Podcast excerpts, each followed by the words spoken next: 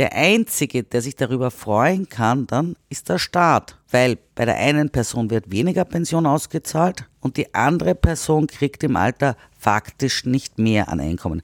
Also in dem Fall ist das auch keine wirksame Maßnahme gegen Altersarmut. Nachgehört, vorgedacht. Ein ÖGB-Podcast. Nach einem langen Erwerbsleben in Pension gehen, das haben sich alle ArbeitnehmerInnen verdient. Für Frauen gibt es aber oft ein böses Erwachen, denn Frauenpensionen in Österreich liegen im Schnitt um 40 Prozent unter jenen von Männern. Hallo und herzlich willkommen bei einer neuen Folge von Nachgehört Vorgedacht. Mein Name ist Barbara Kasper aus der ÖGB Kommunikation. Hallo auch von mir, ich bin Peter Leinfellner und ebenfalls aus der ÖGB Kommunikation. Eine Frau erhält im Durchschnitt nur rund 1200 Euro Pension monatlich auf ihr Konto überwiesen. Gerade auch bei steigenden Preisen zu wenig, um sich ein gutes Leben leisten zu können. Der Weg in die sogenannte Altersarmut ist oft vorprogrammiert. Selbst schuld meinen da jetzt immer wieder neoliberale Kräfte in unserem Land. Frauen würden zu wenig arbeiten und zu früh in Pension gehen. Um Frauenpensionen aufzubessern, spricht sich Neos Frauensprecherin Henrike Brandstötter für Folgendes aus. Hören wir ein nachgesprochenes Zitat. Das Pensionssplitting würde vor allem die Abhängigkeit der Frauen von ihren Ehepartnern verringern und somit auch Frauenaltersarmut reduzieren.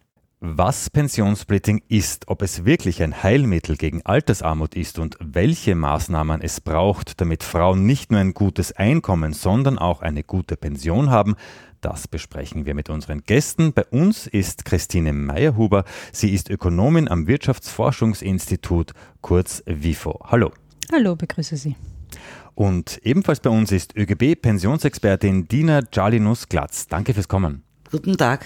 Ja, dann möchte ich gleich direkt in die Wunde stechen und mit der Frage beginnen, was ja auch unser Thema ist, Frauen bekommen weniger Pension als Männer. Warum ist das so, Frau Meyerhuber? Können Sie das kurz erläutern? Die Erstpension, die Frauen, aber auch Männer bekommen, ist quasi eine Bilanz der strukturellen Benachteiligungen oder der strukturellen Unterschiede, die es am Arbeitsmarkt gibt. Und diese strukturellen Unterschiede sind vielfältig. Zum einen verdienen Frauen weniger, nicht nur weil sie häufiger Teilzeit arbeiten, sondern auch weil der Anteil von Niedriglohnbeschäftigten höher ist, also auch bei Vollzeitbeschäftigten Frauen haben wir einen großen Anteil von Frauen, die Niedriglöhne verdienen. Wir wissen auch, dass Frauen häufiger Erwerbsunterbrechungen haben, um Erziehungsarbeit und Pflegearbeit zu leisten. Und das unterschiedliche Pensionsantrittsalter spielt eigentlich eine vernachlässigbare Rolle. Also das de facto Antrittsalter zwischen Frauen und Männern unterscheidet sich knapp um zweieinhalb Jahre. Mhm. Auf das Antrittsalter kommen wir eh später auch noch zu sprechen. Das heißt jetzt generell, wie ergibt sich denn der Pensionsanspruch? Kannst du, Dina, das kurz erklären? Im Wesentlichen errechnet sich die Pension aus dem Erwerbseinkommen, das ich im Laufe des Lebens verdient habe und andererseits aus der Anzahl der Versicherungszeiten, die ich in der Pensionsversicherung erworben habe. Das sind die wesentlichen beiden Komponenten, die für die Pensionsberechnung relevant sind. Und Frau Meyerhuber, Sie haben vorher auch angesprochen, es gibt eben ähm, unterschiedliche Faktoren, die verursachen, dass Frauen weniger bekommen als Männer.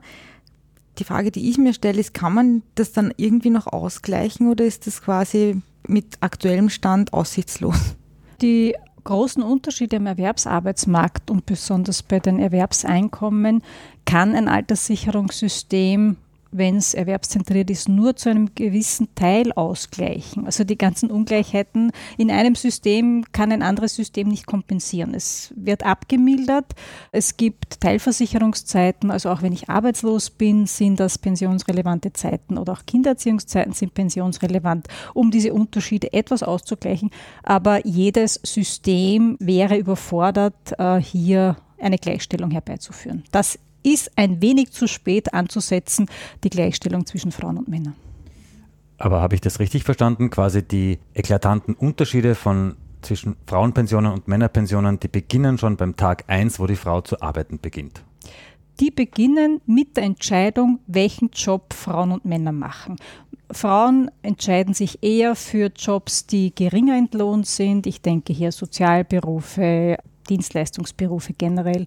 Und hier beginnt der Unterschied und dieser Unterschied setzt sich fort im Erwerbsleben, wird verstärkt durch Unterbrechungen und ist dann bilanziert eben mit diesem hohen Pensionsnachteil, den wir in Österreich haben. Dina, wir haben jetzt gehört, was die Gründe sind äh, für niedrige Pensionen, wie Pensionen errechnet werden. Meine Frage ist, wozu führen jetzt diese niedrigen Pensionen? Was zieht das nach sich? In der Pension zieht es nach sich, dass Altersarmut unter Frauen weiter verbreitet ist als bei den Männern. Und es führt dann natürlich in der Praxis auch dazu, dass ältere Frauen dann quasi bei ihren Männern bleiben müssen, Einfach auch aus finanziellen Gründen, auch wenn sie sich trennen wollen. Das heißt, da gibt es auch ein gewisses Abhängigkeitsverhältnis dann. Ja, eindeutig. Meine nächste Frage wäre gewesen, die Frau Meyerhuber hat es schon angesprochen, Frauen arbeiten jetzt äh, sehr oft in schlechter bezahlten Branchen. Wie kriegt man sie jetzt da raus? Ist jetzt eine Erhöhung der Löhne, ist das jetzt der Schlüssel für alles? Es stimmt, dass Frauen eher in Branchen arbeiten, die schlechter entlohnt sind. Und daran muss sich natürlich aus unserer Sicht etwas ändern. Ja. Da geht es um eine faire Bewertung der Arbeit, beispielsweise jetzt Care-Arbeit. Also die Jobs in der Pflege oder in der Betreuung oder bei der Kinderbetreuung müssen besser entlohnt werden. Ja. Aber als ÖGB begrüßen wir natürlich auch Programme, die zum Ziel haben, Frauen zu motivieren, in eher männertypischen Berufen zu arbeiten. Wir haben es früher schon ganz äh, kurz angesprochen. Kommen wir wieder zum Pensionsantrittsalter. Ist es jetzt ein großer Nachteil für Frauen, dass sie früher in Pension gehen? Muss man den Pensionsantritt erhöhen? Müssen wir das gleich erhöhen oder ist diese schrittweise Erhöhung, reicht das? Also ich möchte betonen, die Frauen können früher in Pension gehen, sie müssen aber nicht wenn Frauen zum Beispiel länger arbeiten wollen, als ihr Regelpensionsalter ist, dann können sie sich natürlich dazu entscheiden, später in Pension zu gehen. Was ich aber betonen will, wenn eine Frau deswegen gekündigt wird, weil sie ein früheres Pensionsantrittsalter hat, dann ist das eine unzulässige Diskriminierung laut der Judikatur des Europäischen Gerichtshofs. Wenn das jetzt in Österreich passiert, kann eine Frau eine solche Kündigung nach dem Gleichbehandlungsgesetz anfechten. Was ich aber noch betonen will, ab 2024 wird das Frauenpensionsalter an jenes der Männer angeglichen und das erfolgt sehr rasch. Das betrifft faktisch fünf Jahrgänge, beginnt mit Frauen, die geboren sind am 2. Dezember 1963 und Frauen, die geboren sind ab dem 2. Juni 68, haben schon das gleiche Regelpensionsalter wie Männer, nämlich 65. Ich möchte dann noch ergänzen, dass der Blick auf das individuelle Verhalten der Frauen zwar wichtig ist, aber der größere Akteur in diesem Zusammenhang sind die Betriebe. Und hier, denke ich, ist wie sagt man so schön, viel Luft nach oben. Die Forschungsgesellschaft Forba und das WIFO, wir hatten ähm, eine Studie im vergangenen Jahr, wo Forba vor Ort bei den Betrieben gefragt hat, wie sie sich vorbereitet haben auf das steigende Pensionsantrittsalter. Und das waren Betriebe, die durchaus eine Auszeichnung hatten in Personalmanagement. Und siehe da, die Betriebe sind nicht vorbereitet. Sie haben das steigende Pensionsantrittsalter der Frauen nicht am Radar. Das heißt, die betrieblichen Überlegungen, beispielsweise Frauen einzustellen, sie weiter zu qualifizieren, passieren nicht vor der Tatsache, dass wir ein steigendes Pensionsantrittsalter der Frauen haben. Und das ist, glaube ich, ein wichtiger Bereich, dass die Betriebe verstärkt sensibilisiert werden müssen, um mit der Tatsache umzugehen, dass die Erwerbsbevölkerung, Frauen wie Männer, älter werden wird und dass das auch für die betriebliche Personalpolitik Rückwirkungen hat. Wenn Sie sagen, Sie sind nicht vorbereitet, woran hapert es dann? Was fehlt? Es fehlt an genereller mittelfristiger Personalplanung, scheint mir zu sein. Also ich denke, auch im Zusammenhang mit Lockdown sind die Betriebe sehr kurzfristig orientiert, äh, haben einen großen Druck wahrscheinlich, aber es geht irgendwie darum, mittelfristig sich aufzustellen und die Personalpolitik nicht nur saisonweise zu denken, sondern mittelfristig zu denken. Das führt uns auch zur nächsten Frage. Dieser Unterschied zwischen Frauen- und Männerpensionen nennt sich ja allgemein auch ähm, Gender Pension Gap. Und da ist in den letzten Jahren relativ wenig weitergegangen. 1997 sind wir da bei 46 Prozent gelegen. Aktuell sind wir ungefähr bei 40 Prozent. Jetzt haben Sie gesagt, die Betriebe sind da nicht vorbereitet. Das ist wahrscheinlich ein Grund auch, warum da nichts weitergeht, kann ich mir vorstellen. Aber woran liegt es denn noch, warum das so schleppend und so langsam geht? Der Pension Gap ist in Österreich sehr hoch, auch im europäischen Vergleich ist er sehr hoch. Was dieser Pension Gap aber nicht widerspiegelt, und das möchte ich jetzt kurz anführen, ist die Tatsache, dass wir in Österreich schon beobachten, dass immer mehr Frauen eine eigene Alterspension haben.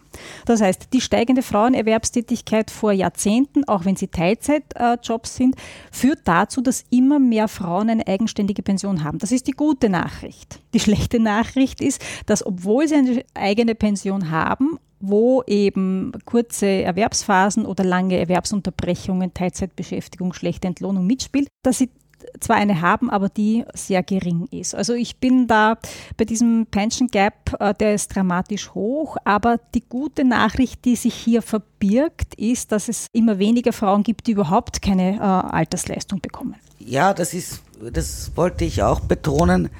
Das kann man schon feststellen. Heute haben zumindest mehr Frau einen eigenständigen Pensionsanspruch als früher. Was aber schon stimmt, dass generell bei dem Thema Erhöhung der Frauenpensionen zu wenig weitergeht. Aus unserer Sicht wäre es wichtig, das ÖGB-Modell der verbesserten Anrechnung der Kindererziehungszeiten rasch umzusetzen. Derzeit führt ein Kind dazu, dass im Pensionsrecht es zu einer monatlichen Erhöhung von 120 Euro pro Monat kommt. Wir haben ein Modell vorgeschlagen, das würde dann bei einem Kind zu einer monatlichen Pensionserhöhung von 180 Euro führen. Muss sich auch bei den Kinderbildungseinrichtungen da mehr bewegen? Braucht es da noch einen kräftigen Schub? Da braucht es definitiv einen kräftigen Schub, weil die Leute müssen auch in der Lage sein, trotz Betreuungspflichten verstärkt erwerbstätig sein zu können. Deswegen fordert der ÖGB mit den anderen Sozialpartnern und der industriellen Vereinigung einen Rechtsanspruch auf einen Kinderbetreuungsplatz ab dem ersten Geburtstag. Und dieser Kinderbetreuungsplatz muss leistbar sein und er muss auch ganztägig zur Verfügung stehen. Sprich, wenn ich mein Kind, wenn ich weiß, dass mein Kind gut betreut ist, kann ich auch, muss ich jetzt vielleicht nicht Teilzeit arbeiten, sondern kann eine Vollzeitarbeit annehmen. Ganz genau. Was mir jetzt schon in den Sinn springt, wenn ich das alles so höre, ist es für Frauen noch immer ein Nachteil, äh, wenn sie Kinder bekommen? Wenn man das rein aus der Perspektive der Pensionen betrachtet, dann ist das leider so. Um diesen Nachteil auszugleichen, fordern wir als ÖGB auch eine verbesserte Anrechnung der Kindererziehungszeiten in der Pensionsversicherung. Derzeit werden Kindererziehungszeiten angerechnet bis zum vierten Lebensjahr des Kindes. Und wir als ÖGB schlagen vor, dass die Kindererziehungszeiten bis zum achten Lebensjahr angerechnet werden sollen, aber im fünften und sechsten und siebten und achten Lebensjahr mit einer abgestuften Beitragsgrundlage. Wir haben ja zu Beginn schon ähm, eine Vertreterin der NEOS im nachgesprochenen Zitat gehört, die sich ganz stark für das Pensionssplitting ausspricht, um eben Frauenaltersarmut zu reduzieren. Vielleicht könnten wir das kurz ähm, erklären für unsere Zuhörerinnen, was Pensionssplitting denn überhaupt ist. Im Moment haben wir ein freiwilliges Pensionssplitting, das heißt, die Eltern können beim Vorhandensein eines Kindes sich Folgendes überlegen. Ein Elternteil bleibt erwerbstätig und kann von seinem Einkommen einen Teil der Gutschrift der Anwartschaft auf den erziehenden Elternteil überschreiben lassen.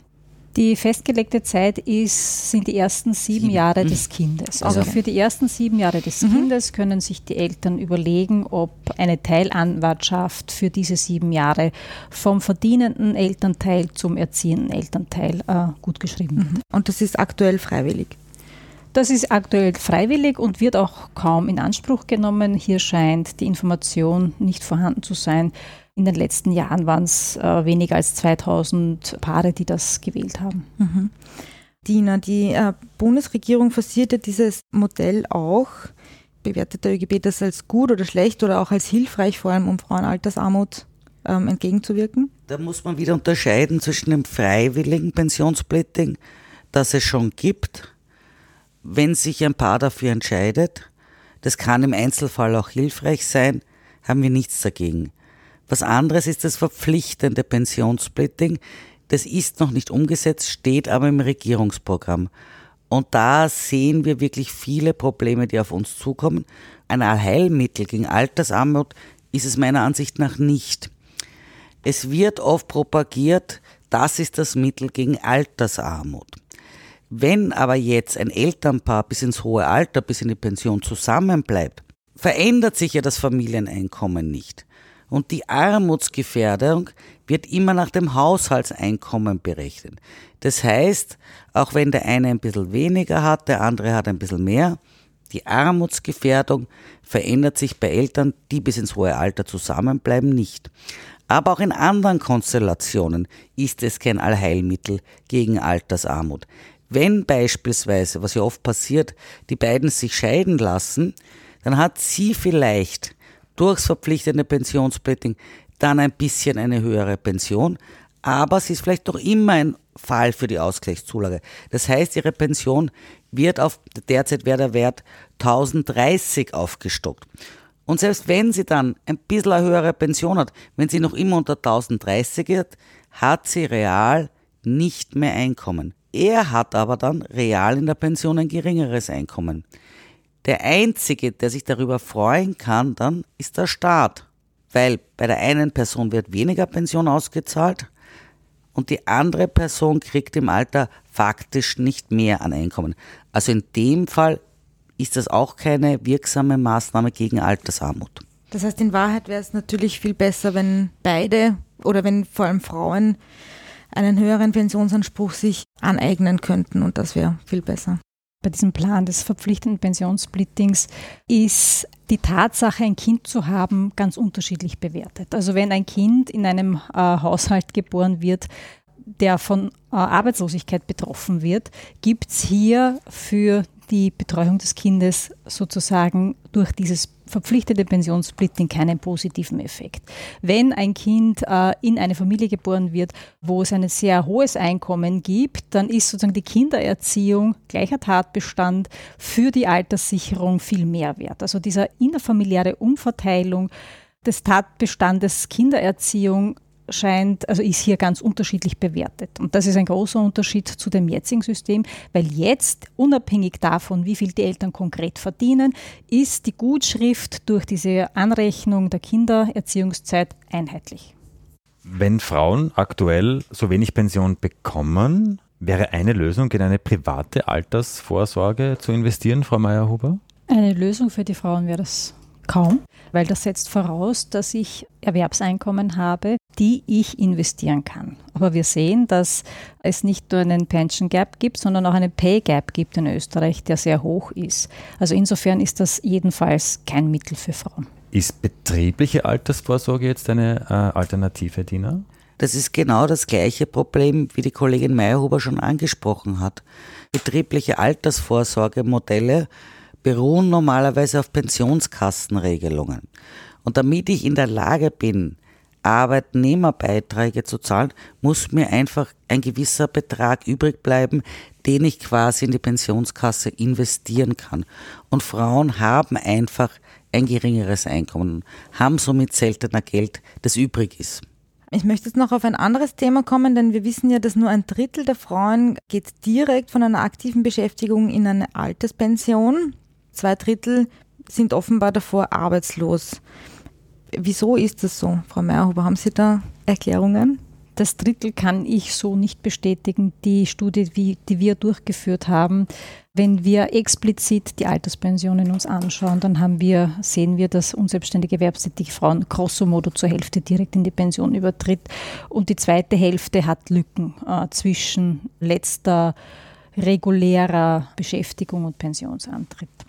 Warum das so ist, das ist zum einen darin begründet, dass die Wartezeit, die Voraussetzungen für die normale Alterspension mit 15 Versicherungsjahre gegeben ist. Das heißt, äh, wenn Personen im Laufe ihres Lebens 15 Versicherungsjahre haben, dann haben sie zum gesetzlichen Pensionsantrittsalter Anspruch auf eine Alterspension. Die müssen sozusagen nicht im Arbeitsmarkt gut integriert gewesen sein und sie haben trotzdem einen Anspruch auf die Alterspension. Das ist sicherlich ein Grund, warum es besonders bei den Frauen so einen großen Anteil mit Lücken gibt.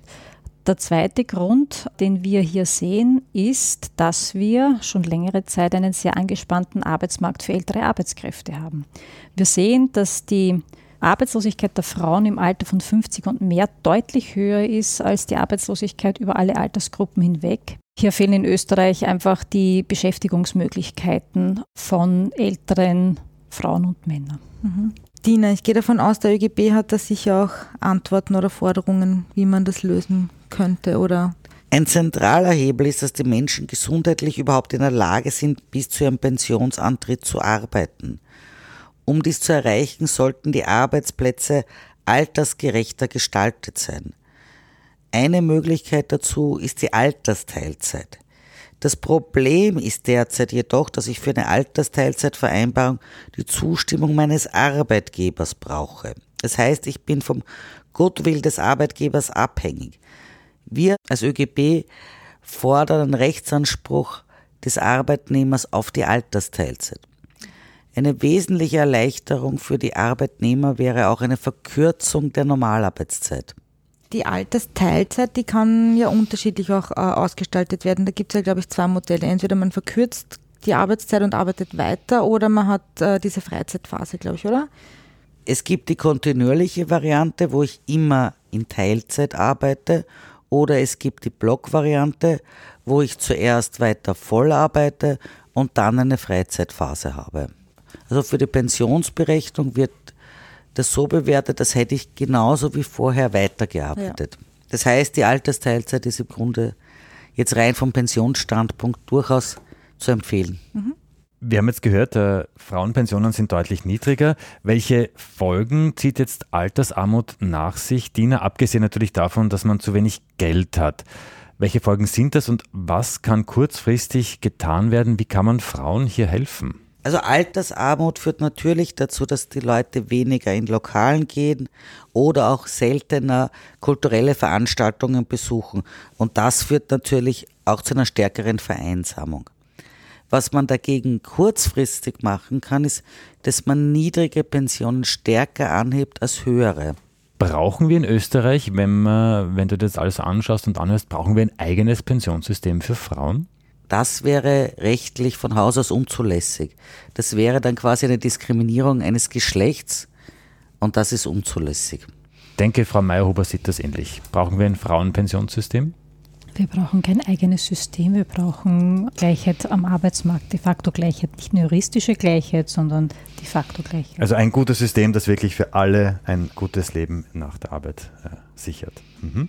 Dann kommen wir schon zu unserer vorläufig letzten Frage. Ganz kurz, vielleicht zwei Punkte. Ich würde mit Ihnen beginnen, Frau Meyerhuber. Was ist das Dringendste, das die Politik jetzt machen sollte, damit Frauen eine höhere Pension bekommen? Und vielleicht gibt es ja auch äh, Punkte, wo Sie sagen, okay, das dauert jetzt dann nicht 50 Jahre, bis sich das niederschlägt, sondern es geht vielleicht schon etwas kurzfristiger. Was wären Ihre zwei Punkte? Kurzfristig gibt es einen Punkt und mittel- und langfristig sehe ich einen Punkt. Kurzfristig gibt es die Möglichkeit, äh, eben die Erziehungszeiten höher anzurechnen, Teilversicherungszeiten höher anzurechnen äh, oder gezielt die Ausgleichszulage etwas zu erhöhen. Äh, gerade in Zeiten der steigenden Preise wäre das eine kurzfristig äh, sehr zielgerichtete Maßnahme. Mittel- und langfristig äh, ist es weniger einfach, hier eine Gleichstellung herbeizuführen, vor dem Hintergrund der Tatsache, ich habe schon erwähnt, dass eben der Arbeitsmarkt das vorgelagerte System ist, braucht es Anstrengungen am Arbeitsmarkt hier, die Erwerbseinkommen der Frauen zu erhöhen oder jener der Frauen den Männern anzugleichen und auch die Erwerbskarrieren und die Einkommenskarrieren durchgängiger äh, möglich zu machen durch Übernahme von Sorgearbeit äh, auch der Männer, der unbezahlten Arbeit, aber auch durch Übernahme der unbezahlten Arbeit durch Institutionen, Betreuungseinrichtungen. Tina, was sind zwei Punkte für dich, wo du sagst, das muss die Politik umsetzen? Also kurzfristig fällt mir ein, die Umsetzung des ÖGB-Modells zur verbesserten Anrichtung der Kindererziehungszeiten. Da haben wir ein fix und fertiges Modell. Das müsste man quasi nur noch im Parlament beschließen. Ganz zentral wäre, dass der Grundsatz gleicher Lohn für gleiche Arbeit endlich in der Praxis umgesetzt wird. das würde dazu führen, dass die Einkommen der Frauen höher wären und das würde sich dann auch positiv in der Pension auswirken. Es gibt also einiges zu tun, aber man kann etwas tun. Damit sind wir leider schon am Ende dieser Folge, beziehungsweise fast am Ende. Jetzt möchte ich auch noch mit euch unser ÖGB-Quiz spielen. Auch hier dreht sich heute alles um das Thema Pensionen. Wann und warum entstand das unterschiedliche Pensionsantrittsalter von Frauen und Männern?